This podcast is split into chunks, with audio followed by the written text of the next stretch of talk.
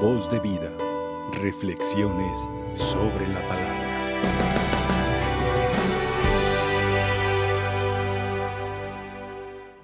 Ubicados, queridos hermanos, en el siglo octavo antes de Cristo, Israel está experimentando el exilio en tiempos del rey Jeroboam. Y en, este, en estas circunstancias le toca salir a consolar al pueblo a Oseas, que hoy en la primera lectura hemos escuchado una verdadera declaración de amor.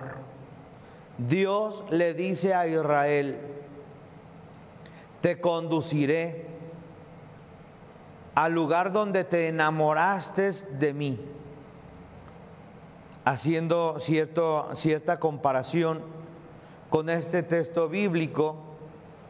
Eh, me ha tocado ver pues algunos, algunos novios cuando andan en los preparativos para la boda, incluso les ves el rostro y andan súper encantadísimos. Dices, reflejan una lucidez en sus ojos, en su rostro. El novio le dice, le dice a la novia, y cuando estemos casados, después si no se enamoran, llegan a estar cansados. Si, si dejan el amor, si hacen a un lado el amor. Y esto le pasó a Israel. Israel dejó de estar enamorado del Señor. Y por eso hoy el Señor le dice, te llevaré al lugar donde te enamoré. Como el día que te liberé de Egipto que saltabas de gozo. Me imagino así como esas escenas de película donde el novio sale corriendo de un lado y la novia del otro lado y van corriendo y ya cuando se encuentran saltan de gusto y se abrazan y se besan. Pues hoy el Señor le dice, le, le dice a Israel, te voy a llevar a un lugar para purificarte. Voy a purificar tu amor. Hoy en nuestros tiempos, mis queridos hermanos, interpretando los hechos de nuestro tiempo, me parece que el Señor está interpelando a la humanidad un reenamoramiento de Dios. En la Sagrada Escritura podemos encontrar cómo Dios a Israel lo llama de muchas maneras.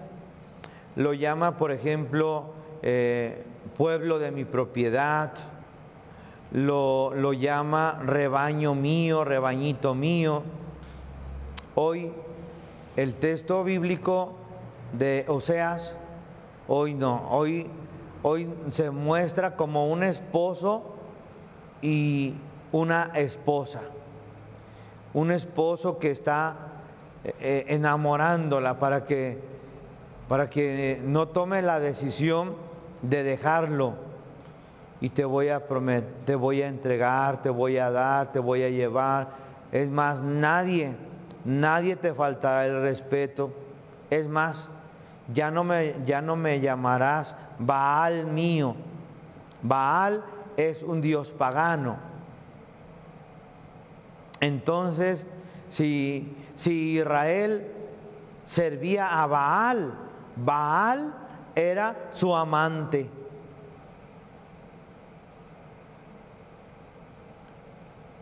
Y ojo, el amante nomás utiliza. El amante nomás Mientras que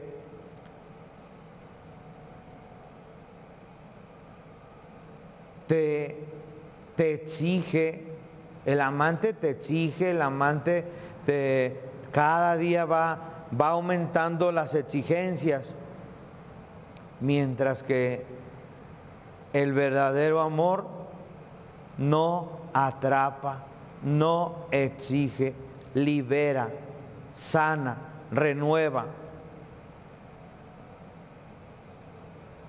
Por eso el Señor le dice a Israel, ya no llamarás a Baal,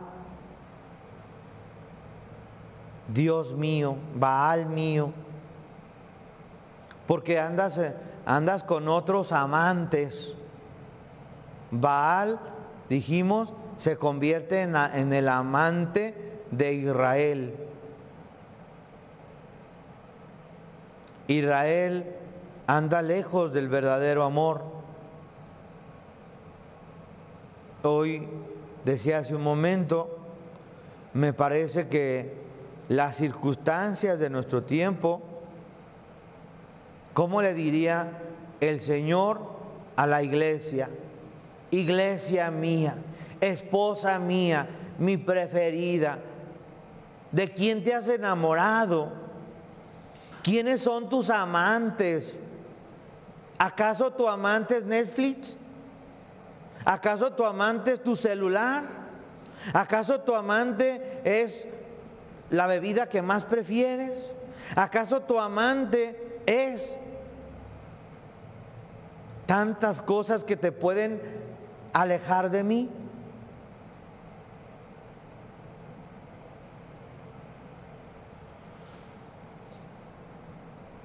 ¿Qué es lo que te mantiene enamorado?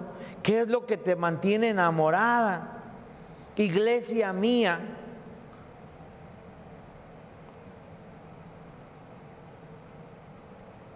el libro del Apocalipsis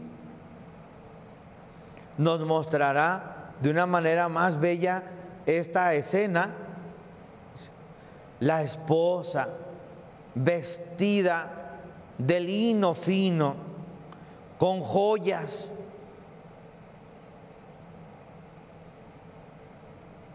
Esa escena representa a la iglesia. Y a lo mejor dicen, la gente siempre cuando ve estos textos y no sabe interpretarlos correctamente, no sabe lo que significa, dice, ah, mira, con qué razón tantos Mm, templos tan lujosos y, tantas cosas tan lujosas que tiene la iglesia. No, no, no, no, no se, no se refiere a eso. Las joyas finas son los mártires que adornan la iglesia, los santos que en el caminar de la historia han adornado la iglesia. Esas son las piedras preciosas que adornan a la esposa. Pero para esto, mis queridos hermanos, necesitamos estar muy atentos de qué está enamorado nuestra iglesia.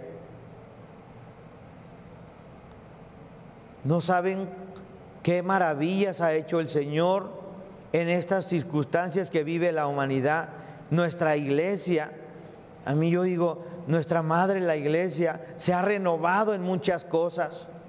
Así como una, una esposa, una novia que se va al salón de belleza, ¿verdad?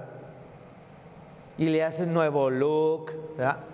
Y que le, y que le tatúan la, ay, que sabe qué, y que uñas bien elegante, bien bonita. Pues en estos momentos en que vive la iglesia, mis hermanos, ha entrado en un proceso ¿cómo le podríamos llamar?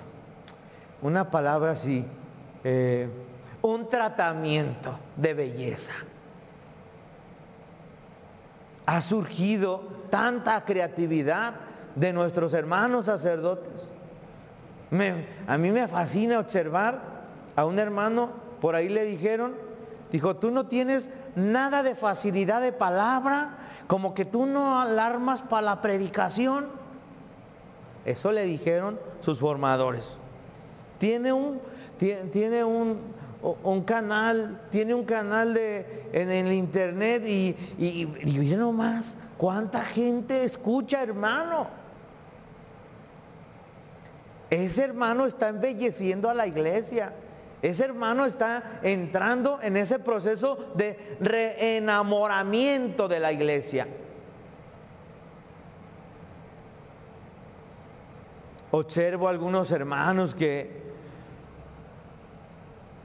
yo lo quiero mucho a este hermano sacerdote, no digo el nombre, pero yo, yo le decía, oye, este, no tienes correo electrónico, no tienes este Face, no tienes nada, nada de eso tengo yo. Yo no puedo usar nada de eso. Y el otro día voy viendo que llegó nuestra Madre Santísima a visitar su parroquia y lo voy viendo con su canal y, y, diciendo, y vamos a darle la bienvenida a nuestra... Pues no, que no, pues. Yo dije, qué bueno, qué bueno que mi hermano cambió de opinión. Porque con eso que está haciendo, no está haciendo lo que a él le gusta. No, está haciendo lo que embellece a la iglesia, lo que renueva a la iglesia, lo que restaura a la iglesia. Y en este tiempo, hermanos, yo quiero diagnosticar de esta manera. Así como los médicos se dedican a diagnosticar enfermedades, yo también hoy diagnostico que nuestra madre, la iglesia, está pasando por un proceso de reenamoramiento. Estos días que no podíamos participar de la Santa Misa, escuchar la voz de los fieles, escuchar a la gente, Padre, ¿cuándo nos van a dejar? ¿Cuándo vamos a poder? Y yo dije, ah, yo dije, sí, ah, pues ya lo bueno es que ya, ya nos van a permitir abrir, que suave. Y luego dije, no sé qué voy a hacer con tanta gente porque va a estar abarrotada la entrada y qué voy a hacer. Y les voy a decir que se vayan. Y Ahí estoy esperando la gente. Y el primer día que nos permitieron celebrar la misa con algunos fieles, celebré la Santa Misa con una señora y yo.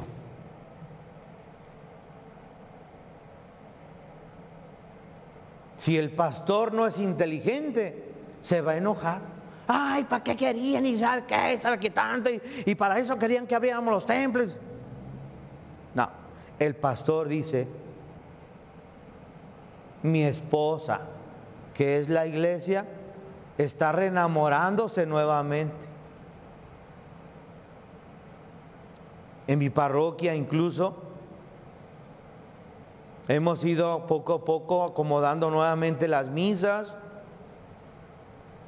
Ahí en la misa de 10 de la mañana, ocho personas y yo.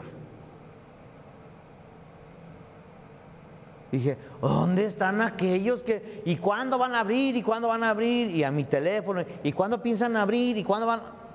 Digo, no, es que está nuevamente despertando la iglesia, nuevamente. Y ahí es donde los pastores de nuestro tiempo tenemos que empezar a descubrir nuevas, nuevas metodologías, nueva convocatoria, no sé, a lo mejor tendremos que agarrar un carro y poner una bocina arriba y, y oye, te recuerdo que ya volvimos a celebrar las misas. Y bueno, pues si no puedes ir, sigue, sigue la misa por la transmisión, no, no te dé cosas que eh, en el lenguaje de los enamorados se llaman detalles. Y los detalles reenamoran. Agarro mi lista de enfermos y les empiezo a marcar. Mariquita, ¿cómo está?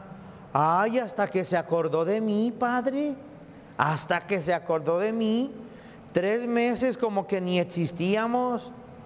Mariquita, le hemos estado marcando. ¿No le dijeron que le marcaba?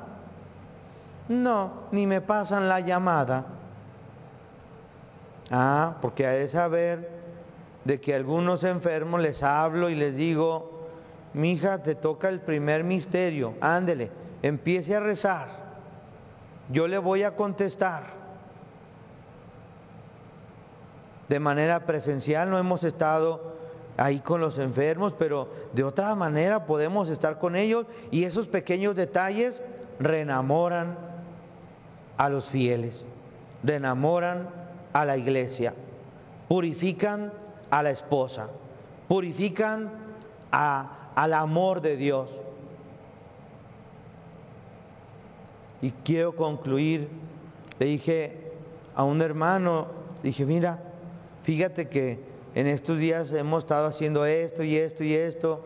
Dije, mi conclusión es que Dios me quiere mucho. Y dice, no, Padre, Dios no lo quiere mucho. Dios lo ama mucho. Y usted es instrumento de renovación de la iglesia. Y usted es instrumento de sanación en la iglesia. Hoy vemos dos, dos ejemplos de sanación. Usted es instrumento de sanación. Usted es instrumento de renovación. Por eso, hoy le, le digo, a veces me, ha dicho una persona, ¿usted es casado? Sí. ¿Y cómo es su esposa? Uf, exigente celosísima. ¿Cómo es la tuya? Uh, igual que la de usted. Mm. ¿Cómo ves? Cada quien tenemos nuestras esposas. Es tan exigente. No puedo llegar tarde a la misa porque el padre llegó tarde. Ah, pero la gente sí puede llegar tarde, ¿verdad?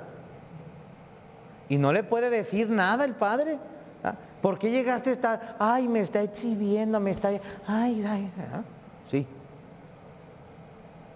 Pero el que ama no exige. El que ama se exige. Y su exigencia transforma, renueva, da paz, conforta, hace sentir al hermano en casa.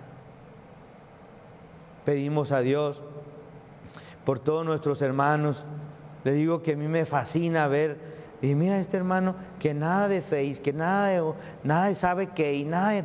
Y ahora mira, tiene su, su canal, tiene su, su, programa, sus morros están dando sus temas de pastoral juvenil, ahí por vía internet, ahí todo. dices, esa es una renovación.